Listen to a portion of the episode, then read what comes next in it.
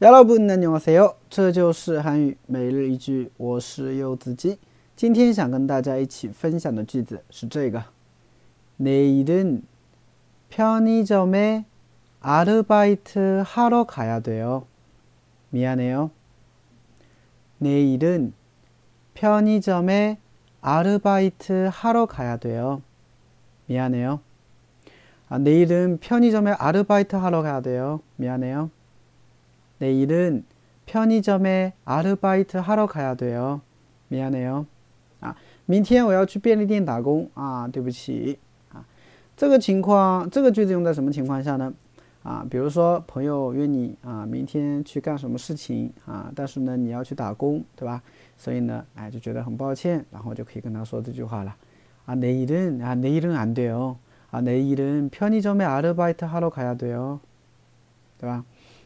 내일은편의점에아르바이트하러가야돼요어미안해요啊，就这种感觉啊。句子比较简单啊，我们来分析一下。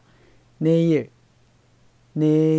哈，내일啊，明天，对吧？내일明天。편의점편의점편의점啊，便利店，对吧？便利店啊，其实很多人去韩国留学的时候哈，都会去便利店打工。 啊，因为便利店嘛，可能有一些是晚上的，是吧？啊，那可能你刚好晚上没什么事情，对吧？所以呢，晚上去便利店打工，啊，这个也会有，啊，편의 점， 啊，便利店。아르바이 트， 아르바이 트， 哈，아르바이 트， 啊，就是打工的意思，啊，아르바이트하 다， 啊，动词了，是吧？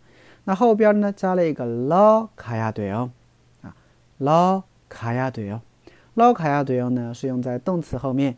表示得去做某事，得去做某事，或应该要去做某件事情。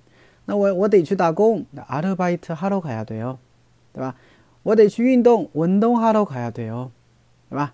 我得去学习，공부하러가야 돼， 요， 啊，就这种啊，所以我也把它当做一个句型了，啊，我也把它当做一个句型了，大家可以进行替换练习嘛，对不对？